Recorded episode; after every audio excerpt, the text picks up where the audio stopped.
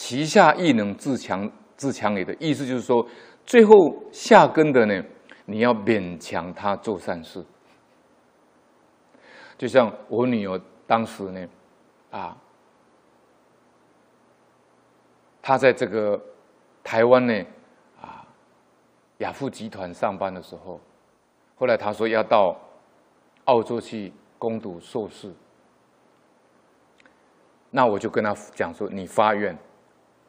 啊，如果你能够找到理想的工作，你一个月呢最少布施新台币呢两千年，我叫他发这个愿。他就是真的到澳洲去拿到硕士以后呢，就在澳洲呢找到一个很好的工作。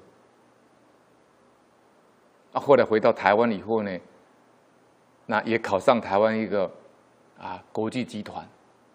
国际的企业、跨国企业呢上班，回到台湾以后呢，我也鼓励他说：“啊，你一样呢，一个月固定要捐两千块，啊，所以他现在是在台湾的，常常出国，常常到国外去，就这样子把他养成呢，已经刚开始是勉勉励他努力行善，到后来他就可以提升到前面的第二等了。”习惯为善，等到他智慧完全流露出来以后，乐以为善了，就变心得了。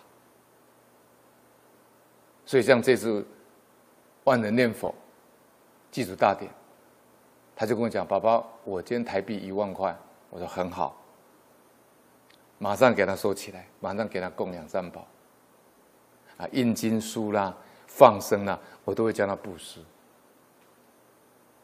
给他们种下这个种子。你刚开始一定要慢慢诱导他，啊，所以你要累是累累积累积这个种子下去。就像今天我接到一个电话，啊，我们有一个师姐呢，她在开素食馆。那过去生呢，可能这个善善的种子呢种的比较少。所以他一直想来当这个义工呢，就当不成。为什么？家里会障碍，家里会障碍。他就一直想来当这个大会的职工，可是呢，家人不让他来。那么看了就是非常的怜悯他，啊，想要接引他，我就鼓励他。我说，如果家人不同意，那么就来半天；如果半天不同意，就来个三个小时、两个小时也好。给他种个善根下去，啊，那我们这边有一个师姐，家庭环境很穷，在当清洁工，养两个小孩呢，儿子跟女儿都要上私立高中，学费很多，没有钱，啊，他一个月清洁工生活费就差不多了，不可能再缴学费，那我就跟他讲，我说我们讲堂没有钱。每一个人凑一百块，给你小孩呢当奖学金，这样一凑呢就可以凑到台币呢，大概可以凑到两万块，他就很高兴。